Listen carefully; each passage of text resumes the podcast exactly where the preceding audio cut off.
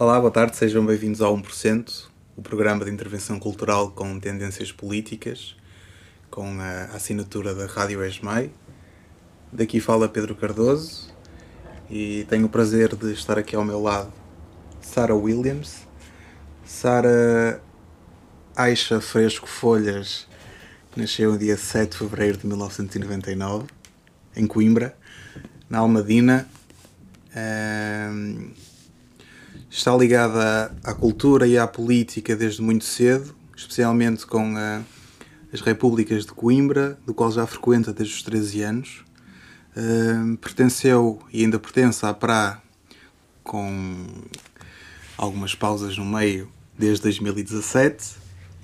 Frequenta o curso de Sociologia em Granada, em Espanha, desde 2020 e este ano entrou uh, no curso de Cinema nas Caldas da Rainha.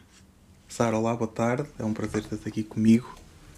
Boa tarde, obrigada, Pedro. Obrigada pelo convite. Um, tenho muito gosto de estar aqui a falar um pouco sobre o cenário aqui em Coimbra hoje em dia e, e escutar também as tuas perguntas. Ok. Um, acho que uma primeira pergunta que gostava de fazer era como é que nasceu este teu interesse pela cultura? Uh, de onde é que originou? Como é que isto está atualmente? E, essencialmente, como é que isso influenciou os teus ideais políticos e na intervenção cultural? Como é que isto está agora? E como é que nasceu, sobretudo? Ou seja, eu acho muito difícil encontrar uma fonte uh, primária para esse meu interesse. Eu lembro-me de ler livros desde muito nova, lembro-me de ter um interesse exacerbado uh, em conhecer todo tipo de música, de literatura, de cinema, uh, de ver peças de teatro super nova e de ter muito interesse também de encontrar esses espaços aqui na cidade de Coimbra. Sempre fui uma pessoa um pouco solitária uh, e acho que isso me fomentava essa necessidade de encontrar através da cultura uma espécie de abrigo, uma espécie de uma espécie de consolo. E também foi ligando a tua pergunta à, à política, aos problemas sociais e a essa observação. Eu acredito que através de muita literatura, cinema, principalmente cinema, tu começas também a aprender muitos dos problemas que estão a acontecer à tua volta e muitas questões que têm de ser abordadas e que e isso frustra-te, isso causa-te raiva. Uh, e tu começas a ver a cultura como um meio de aprendizagem, um meio de sabedoria, uma coisa que te faz maior. E no momento posterior, ou seja, consegues entender também que a própria cultura tem uma força e um poder imenso em mudar vidas e mentalidades das pessoas que, que acedem a ela, que se permitem um, deixar-se aceder e, e deixar-se transformar. Um, pela cultura. E eu também sempre tive acesso à internet desde muito jovem e eu acho que isso me permitiu uma expansão imensa porque em relação à cultura o meu pensamento sempre foi um, se eu só vir por exemplo os filmes que todas as outras pessoas veem eu só vou pensar exatamente o que as outras pessoas pensam. E sempre houve uma, uma vontade muito grande de me expandir uh, nesse sentido e, e ir a espaços. Por exemplo uh, concertos, uh, ver exibições de filmes com debates em seguida, etc.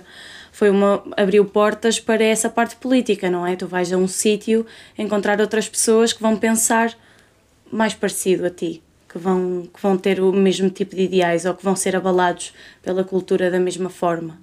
E isso é político, é uma Sim. forma de intervir politicamente, falar sobre estes temas. E já agora, então, como é que tu achas que Coimbra atualmente, qual é o estado da cultura em Coimbra? Uh, não só o estado da cultura, mas também político. Tivemos agora as, as autárquicas de Coimbra, uh, tivemos quatro anos com um governo socialista e agora voltamos outra vez com uma Coimbra social-democrática.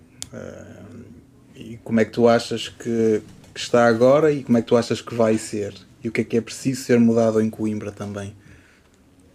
Eu acho que também temos de dividir as coisas, porque uma coisa é falar sobre uma cultura muito mais um, formal, digamos, ou uns sítios culturais muito mais formais aqui da cidade, e outra coisa é falar sobre a maior parte da cultura da cidade que é aquela à qual eu acedo, que é muito mais informal, que são subculturas e, e sítios maioritariamente autofinanciados. Mas quais são, um, quais são esse, essa cultura formal que estás a falar? Quais são os espaços? Ou... Claro, ou seja, eu acho que algo que é extremamente desapontante e, e mesmo frustrante é ouvir pessoas dizer que em, em, Coimbra não há cultura. Em Coimbra há imensa cultura, há imensas coisas para fazer. Até porque cultura, supostamente Coimbra é candidata ao, à capital da cultura em 2027. Ou seja, há imensas coisas para fazer e aceder. Só que tu depois, ao analisar muito, muitos dos eventos e muitos dos sítios que estão abertos a receber estes espaços, não têm assim tanta tanta adesão, ou seja, não há tantas pessoas a frequentar.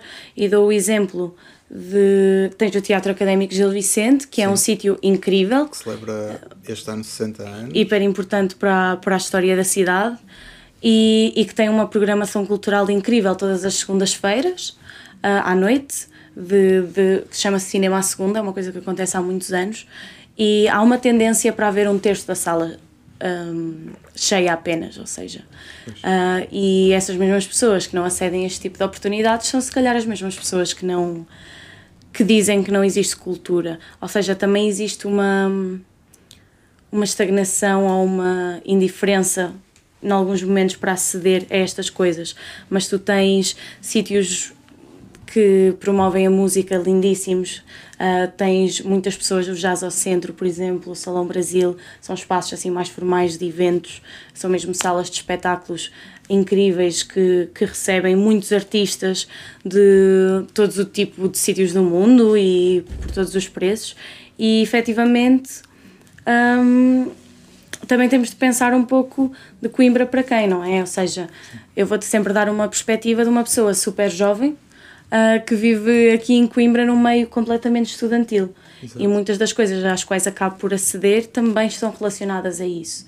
E outra coisa que eu acho importante para este diálogo é repensar Coimbra para a pessoa que não é estudante. Ou seja, é uma cidade que, para o bem e para o mal, uh, tem esse fantasma e essa nuvem da universidade. Muitas das decisões que são aqui tomadas têm a ver com a realidade universitária ou são feitas um, em conjunto com quem governa a universidade, entre aspas, um, e há que pensar em de que forma é que isso afeta a totalidade da cidade, porque tu também tens muita cultura a sair dos, das secções uh, e dos organismos autónomos da Academia de Coimbra, que são incríveis, a destacar, como falámos de teatro antes, o teu que o Citaco, por exemplo, Sim. o teu que é um dos teatros estudantis com um dos mais antigos. dos mais, é, é, o teatro estudantil europeu com mais uh, continuidade com mais anos de, de atividade uh, sem, sem paragens uh, da Europa na verdade. E o CITAC é uma espécie de bebê do Teuc nasceu através de pessoas que estavam no Teuc mas que, que quiseram criar uma alternativa um, mais experimental Isto todos os anos se não me engano temos o Teuc num ano e o Citac no outro, certo? No mesmo espaço. Ou seja, não é, não é todo isso que funciona, são, são secções diferentes. Um, ambas organizam um curso, no, um curso semestral, semestral não, são, é de novembro a março, outubro a março, e um dos anos é o teu que organizar e no outro é o CITAC, mas são organismos diferentes, eles apenas se organizam desta forma para não se boicotar.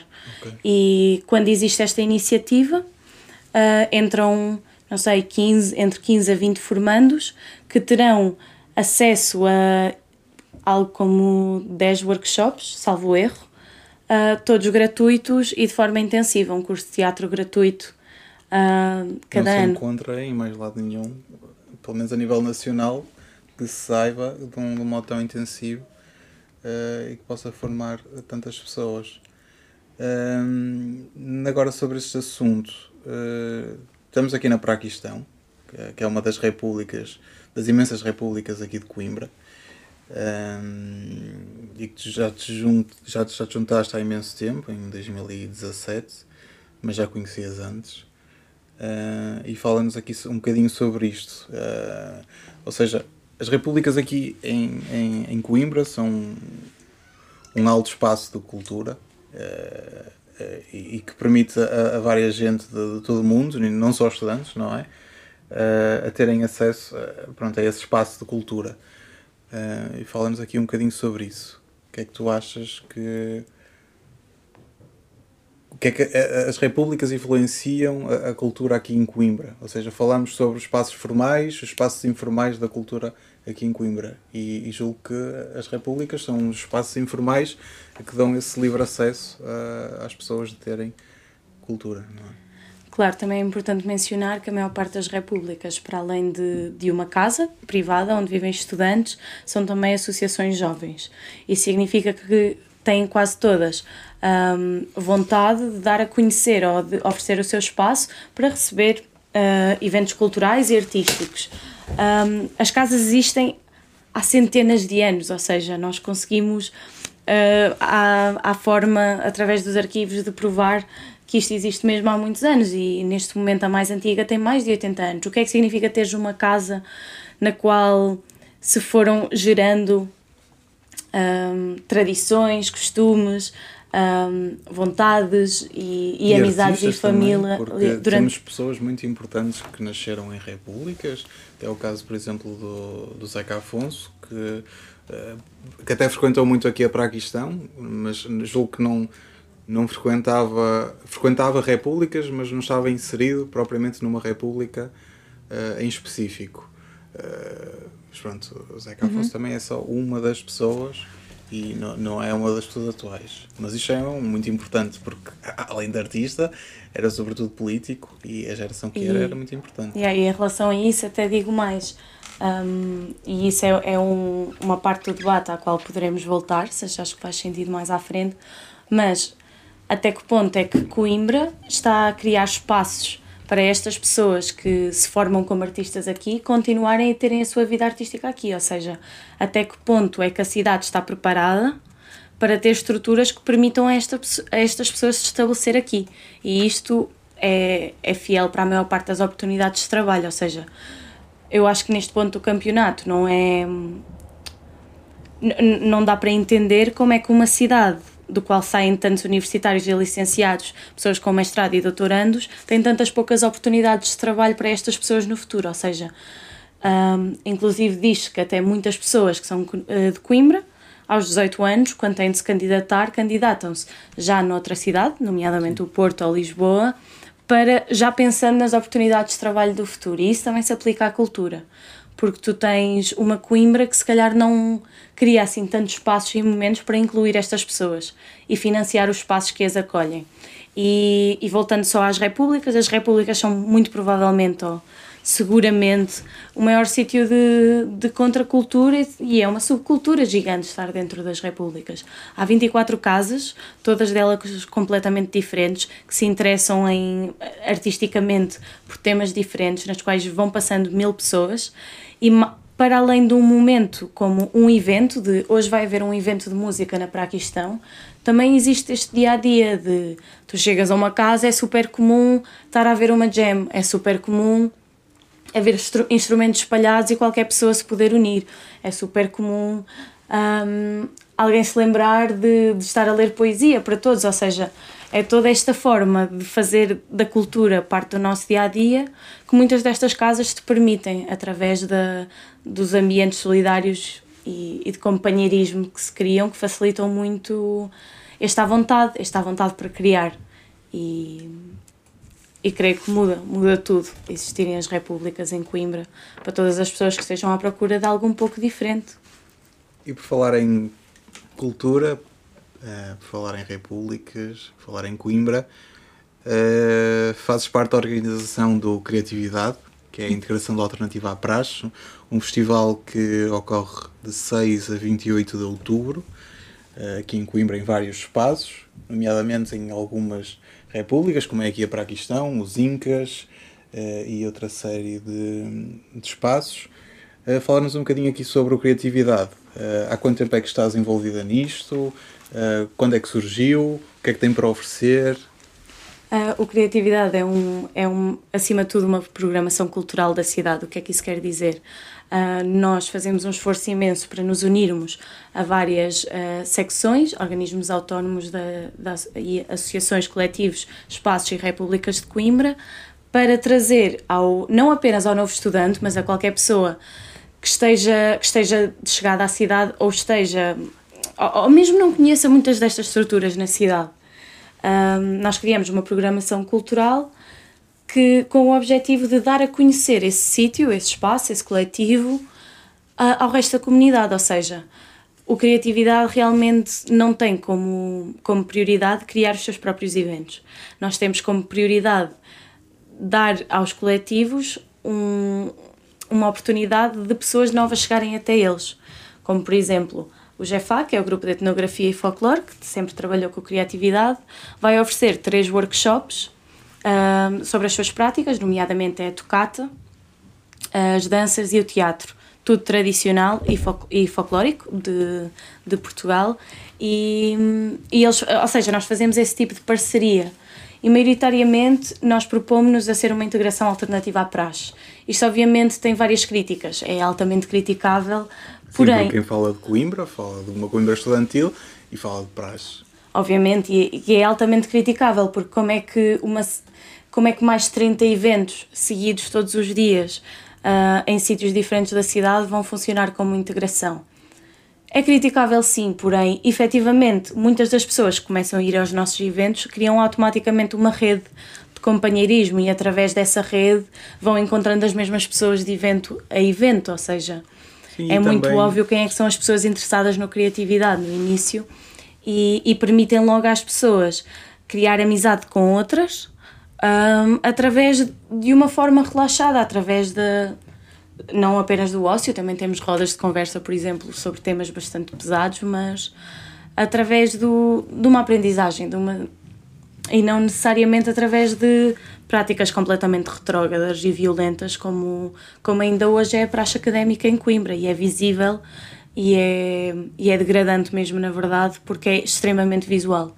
A praxe aqui em Coimbra é visual, ocupa todo o espaço e, e é muito violento mesmo viver em Coimbra há tantos anos e, e ter de ser confrontada com essas imagens.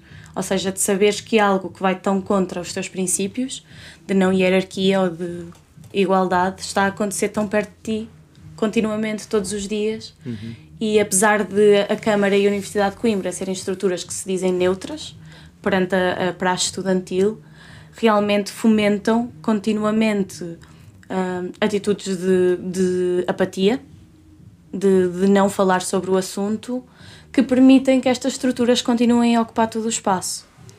E, e eu acho importante falar sobre isso e acho importante a criatividade existir. Uh, lá está, nós nunca vamos terminar com a praxe, mas sinto que se houver 20, 30, 40 estudantes que se sentem mais bem-vindos na cidade através do Criatividade, então já fizemos o nosso trabalho. Então, onde é que o, o Criatividade surgiu? É, em que ano é que surgiu?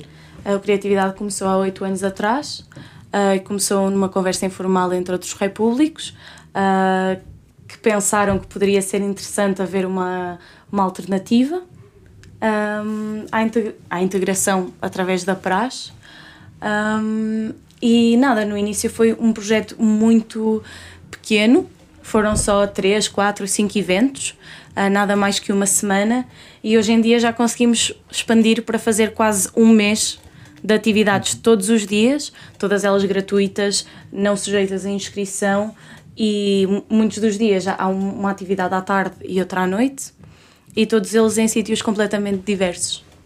Eu queria falar aqui de uma coisa interessante que era. Eu fui acompanhando o programa da Criatividade há algum, algum tempo. Uh, e, e há, há, poucos anos uh, o vosso logo do, do Criatividade era um, um rebento de flor, certo? E este ano deparamos com um, um fogo no logo, não é? E isso tem alguma coisa a dizer. E o que é que é? Ou seja, o nosso logotipo hoje em dia um, foi feito por uma menina que se chama Beatriz Guerreiro e pelo Vasco Viegas, obrigada. Um, e foi tem um, um, certo princípio, lá está, assim, de revolução, de chama, de, de estamos fartos, de já não vai ser um projeto fofinho. Uh, a criatividade é urgente, sim, ou seja, um, pelos, pelo que já mencionei anteriormente, continua a ser violento também para o espectador ter de entender isso, entender que o estudante mais velho, e que às vezes nem é mais velho em termos de idade, mas a pessoa que está na universidade há mais tempo sente, se sente empoderado através da, da prática da praxe, através de infringir um, desconforto na pessoa recém-chegada. Ou seja, o criatividade é urgente. Um, o criatividade, o nosso logotipo na parte de baixo tem, sempre tem a lâmpada, a típica lâmpada, lâmpada de ideia, de iluminação, que é o que pretendemos fazer, e tem um, dois traços de igualdade, que é um, um, um, um igual. Sim. Uh, e é um pouco isso, uh, também é um bocado a ideia de que não é através de, das florzinhas e da natureza e de um discurso pacífico que, que nós vamos chegar a, a atingir a mudança, porque claramente um, a praxe e a associação académica que a protege têm uma presença hegemónica na cidade. Então um... é urgente agir e já, e, e repara-se que também uh, há muita gente, muita gente que, que está farda de paninhos, não é? De, pronto, e, e acho bem também. Hum, queres mencionar algum evento aqui do Criatividade que achas importante? Para quem é de Coimbra e para quem é recém-chegado, mas também para quem não é de Coimbra, porque falávamos há pouco sobre, sobre as repúblicas, que é um lado de Coimbra que é muito difamado uh, e, e, que é pouco conhecido também, porque aqui em Coimbra deparamos com dois lados. Uh, e se calhar também tem a ver com isso que estávamos a falar ainda mais atrás, que é os espaços formais de cultura e os espaços informais de cultura.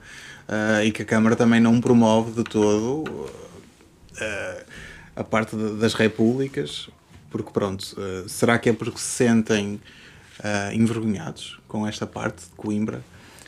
achas que também que tivemos aqui há, há, há, poucos meses e que já aconteceu anteriormente, despejos de, de repúblicas. Há, o que aconteceu há menos tempo foi da República dos Açorianos, certo? Uhum. Que estiveste presente. Uhum. e o que é que tu achas sobre isto? O que é que pode ser mudado aqui e achas mesmo que esta parte que que a Câmara se sente envergonhada por esta parte de Coimbra e que não quer mostrar, quer mostrar só a parte bonita uh, ao turismo e aos novos estudantes. O que é que tu achas? Ou seja, tu notas que existe um. como uma faca de dois gumes, ou seja, quer a Câmara, quer a Universidade têm um interesse superficial em manter as repúblicas vivas, mas não da forma ativa que nós queremos estar vivas. Ou seja, um, quer a Câmara, quer a Universidade de Coimbra utilizaram a imagem das repúblicas para se candidatar à Unesco para conseguir claro. um, fazer parte do património da humanidade tal e qual como é hoje em dia. As repúblicas tiveram peso na, na candidatura porque são, são património. É um património que não é físico, é um património imaterial e são dezenas de anos de história dentro de cada uma das casas. Uh, eu sou capaz até de dizer que às vezes parece que tem interesse em manter-nos vivas como museu, em manter as casas sem as pessoas, em, em ter nas casas mais um espaço de visita para os outros, mais um sítio turístico. Aliás, o que não falta e o mais comum é acordar na Praquistão e alguém, e algum turista ou algum guia estar a tirar uma foto à nossa casa. Ou seja, eu não acho que seja vergonha propriamente, eu acho, eu acho que é uma desresponsabilização total pelos problemas uh, e um abraçar às coisas, às coisas mais fáceis, que é a nossa história e, e efetivamente muitas repúblicas estão em perigo. Eu não vejo sinceramente tipo a Universidade de Coimbra ou a Câmara Municipal a se responsabilizarem uh, pelas casas. Uh, muitas das casas estão em processos de compra, isso é uma vitória, apesar de ser, eh, apesar de ser igualmente perverso, que para a nossa manutenção tínhamos de pensar em, em, em ser senhorios privados das próprias casas. Como disse anteriormente, a maior parte das casas são associação e muitas das associações conseguiram comprar os imóveis. E nesse dia nós celebramos vitórias, uhum. mas realmente o que nós precisamos é de governos que se preocupem com o problema da habitação e desde 2012, da mudança do know-how, do novo regime de arrendamento urbano, uh, vimos muitas repúblicas a, a, terem, a terem rendas a preços impraticáveis, ainda por cima muitas das casas estão em edifícios bastante degradados. Sim. e muitas das vezes sobrevivem com, com investimento das próprias pessoas que lá vivem. E não existe uma responsabilização real por manter estes sítios vivos, até porque eles são os polos culturais, sociais e políticos da cidade. Exato, é Ou seja, historicamente foi aqui que muitas de lutas nasceram, foi dentro destes espaços que, que, que nasceram muitos movimentos contra a ditadura salazarista, ou seja, uh, tu tens no Palácio da Loucura ainda tens um buraco um, marcado que era um sítio onde, onde guardavam presos, guardavam, perdão, uh, onde presos políticos ficavam escondidos da PIDE tu tens nos Incas, creio eu, ainda tens uma, uma máquina de escrever onde, foram, onde foi escrita muita propaganda uh, anti-salazarista no seu tempo. Ou seja, todas estas casas ainda mantêm estas coisas ativas. Todas estas casas gostariam de ser mais abertas e de receber mais pessoas e de comunicar mais com a Universidade e com a Câmara de Coimbra. Uh, e é muito fácil pensar nas casas como um sítio de pura vida boêmia, mas é, é também difícil para a Universidade e para a Câmara admitir o quão quase todas as casas em Coimbra onde vivem estudantes têm esse tipo de ambiente. Aqui não é muito diferente, aliás. É acompanhado de processos de aprendizagem, de solidariedade, de saber viver em conjunto, de aprender assertividade, de lidar com uma data de problemas que tipicamente uma pessoa de 18 anos não vive. Eu vim viver aqui com 18 anos e hoje em dia sou uma pessoa maior. Eu sei que foi por causa disso, não foi por causa de mais nada. Um, Permite-te mesmo envolver-te na cidade dessa forma e também te associa a outras casas, a outros movimentos. Muitas das casas vão tendo pessoas que, que participam noutros coletivos a viver. Aqui em casa, por exemplo, já viveram muitas pessoas do GEFAC, especificamente, que é o Grupo de Etnografia e Folclore. E, ou seja, eu sei que existe uma união geracional um, e pode-se provar. Nós normalmente fazemos um concerto, chamamos pessoas relacionadas a esses grupos. Ou seja, estas partilhas entre diferentes coletivos também são muito valiosas. E, e acho que as casas são completamente desprotegidas. Um, posso contar um pouco mais?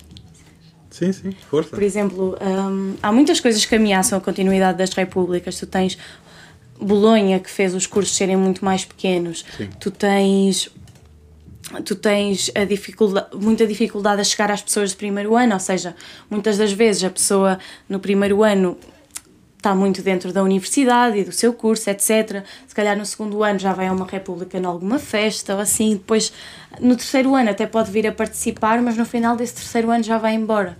Ou seja, três anos, um ano para passar todos os valores e tudo o que significa e tudo o que é necessário fazer para as pessoas assimilarem e serem bons repúblicos é muito pouco tempo. E, e há uma data de questões que nos nos impossibilitam uh, de continuar, até porque supostamente as, as repúblicas deveriam ser opções de baixa renda e claramente por causa do novo regime de arrendamento urbano, muitas das casas já não, não estão tão baratas assim. Continuam a ser uma opção sempre mais barata do que a maior parte do, do mercado de arrendamento em Coimbra. Mas muitas das pessoas não estão dispostas um, a viver assim em comunidade. Ok. Uh, sim, é importante realçar com isto que matar as repúblicas é matar artistas, sobretudo. Uh, e mais importante que isso, não é preservar uh, só para a imagem e como museu, mas é preservar o futuro das repúblicas e das pessoas que lá vivem. E é uma parte cultural muito importante que devia de ter muito mais importância. Falamos agora sobre um bocadinho sobre a, tua experiência, a tua vida. Uh, estiveste em, em, várias partes do mundo, não tantas assim, mas em algumas. Uh, uma delas foi em Espanha, né, onde estás agora a tirar o teu curso de Sociologia em Granada, uh, e noutra foi na Islândia. Uh, Queres falar aqui um bocadinho sobre as diferenças cultura, cultural-políticas uh, que existem comparativamente com a parte nacional? Começando pela Islândia, é mesmo uma realidade muito diferente, ou seja, há duas realidades na Islândia apenas, que é viver na capital ou viver em qualquer outro sítio. Uh, é um sítio completamente pequeno, tem 300 mil habitantes, isso é Coimbra, praticamente, mas isso é em todo o país, e tu tens apenas terás acesso à cultura se vives na capital. Ou seja, todos os, todas as outras vilas um, são muito esquecidas, não, não têm estruturas, não têm possibilidades. Há também a segunda maior cidade, a Cureri, no norte, uh, também apresenta e tem algumas opções uh, para as pessoas se envolverem na cidade, mas não tens acesso. Um, e eu nunca vivi a experiência de capital, então talvez não seja a melhor pessoa para, para falar sobre como é que é o cenário um, cultural da Islândia, não sinto que seja muito capaz. Fui sempre em experiências laborais, em experiências de trabalho uh, muito específicas que não me permitiam conhecer um, essa parte, essa parte da, da cidade e do país. Em Espanha sempre vivi em Andaluzia, infelizmente apanhei grande parte do meu percurso em Andaluzia foi através da foi durante o Covid, ou seja, também não tive oportunidades para me envolver da forma que gostaria, mas Espanha é um mundo, principalmente Andaluzia. Infelizmente é a parte mais pobre da Espanha, mas é também uma. É a parte de Espanha mais. Não gosto de dizer alegre, mas é, é aberta, é aberta. Tem os braços abertos para as pessoas, o Flamengo ecoa por todas as hum. partes.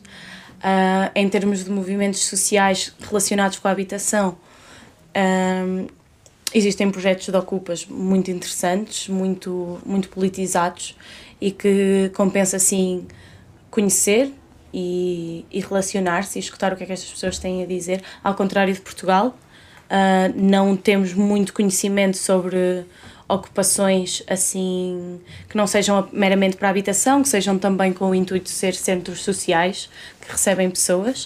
Uh, a história da ocupação em Portugal está bastante omissa ou não muito, não muito tocável, não muito presente um, entre nós. E, o e as cuevas. As cuevas também existem em Granada. É, são uma espécie de, de pedras onde existem muitos, muitos bairros de Granada onde as pessoas vivem dentro destas pedras, são completamente quentinhas e podem ser o quão grande as pessoas queiram e também há um movimento muito grande de resistência das cuevas, porque tens bairros e famílias e muitas pessoas que vivem dentro destes espaços, um, que por agora estes espaços pertencem terem por agora o território da Alhambra ter sido expandido, um, estas pessoas já não têm permissão para estar ali. Um, e, e de resto, Andaluzia tem muita música, muita Mas é uma festa. contracultura muito grande em, em Granada, uh, comparativamente ao epi, aos epicentros, que é o Barcelona e Madrid, uh, e podemos se calhar comparar, não é, a nível nacional, com Lisboa e Porto. Uhum. Uh, pode, por um lado, Granada ser a Coimbra de, de Espanha? É isso que eu ia dizer, ou seja, um, é inter completamente interessante sentar-me com as minhas amigas granaínas, que são mesmo de lá, eh, que têm família lá e cresceram lá, e parece que estou a falar com, com o meu eu eh, espanhol, ou seja, um, as pessoas queixam-se de exatamente as mesmas coisas que eu me queixo aqui, ou seja, é muito difícil manter movimentos sociais em Granada, manter uma estabilidade de, de pensamento, de, de, de, ideais mesmo para criar um coletivo ou para, para trabalhar em algum objetivo.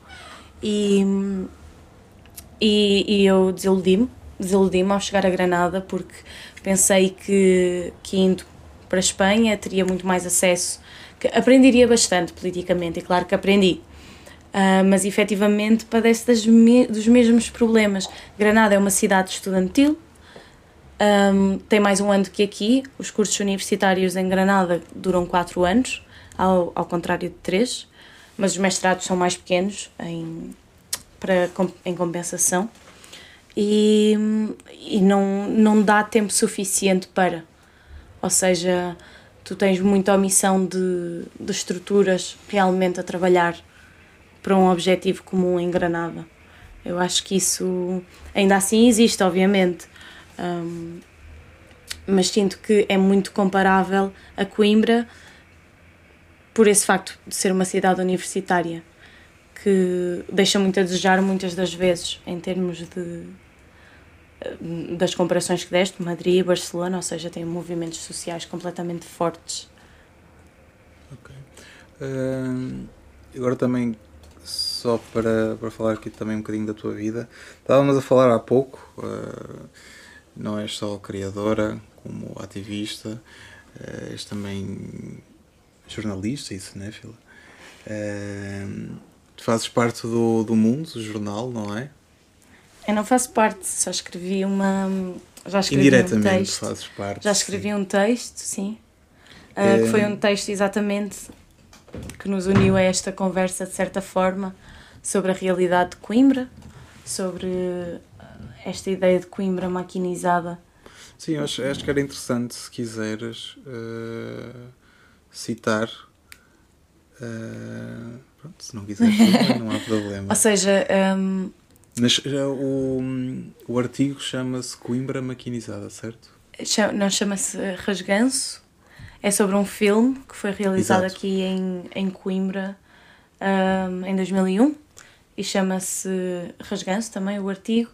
E efetivamente faz uma análise ao filme, com muitos spoilers, uh, mas faz também uma análise à Coimbra que vivíamos em 2001 e como passado 20 anos não mudaram tantas coisas em relação a tudo, em relação Os a. Os problemas continuam lá. Uhum.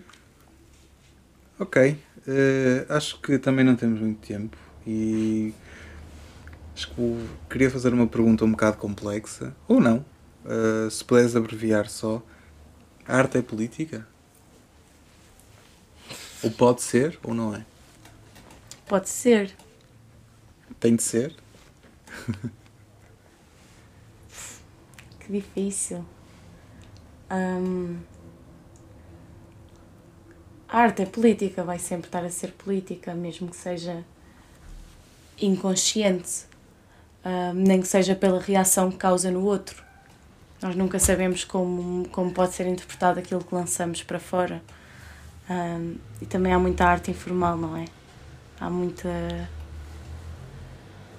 Há muita arte do nosso subconsciente, que é arte sem sabermos que é arte. Então, sim, acho que a arte é política. Ok, acho que dou por finalizado.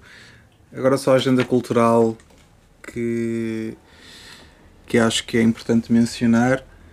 Temos então Criatividade, que falamos há pouco, a integração alternativa à praxe, que decorre de 6 a 28 de outubro em vários espaços em Coimbra. não faltam cartazes pela rua uh, e uh, oportunidade para para ver e para, e, e para estar uh, e para ter cultura aqui em Coimbra, que é o que faz falta. Uh, portanto, os novos alunos que, que, partem para Coimbra, ou mesmo alguém que tenha interesse uh, em saber um bocadinho mais sobre esta parte cultural, podem vir e podem ver. estão também no Facebook, Criatividade, e no Instagram, se não me engano. Sim, Criatividade, no Facebook Coimbra Criativa. Ok. Uh, outra coisa que também é importante mencionar são os modos de produzir as artes performativas em transição uh, no TAGV, que é um laboratório e celebra também os 60 anos do TAGV. Decorre a 30 de outubro, uh, as inscrições são gratuitas, tem uma duração de 10 horas e acho que é importante para quem tiver interesse.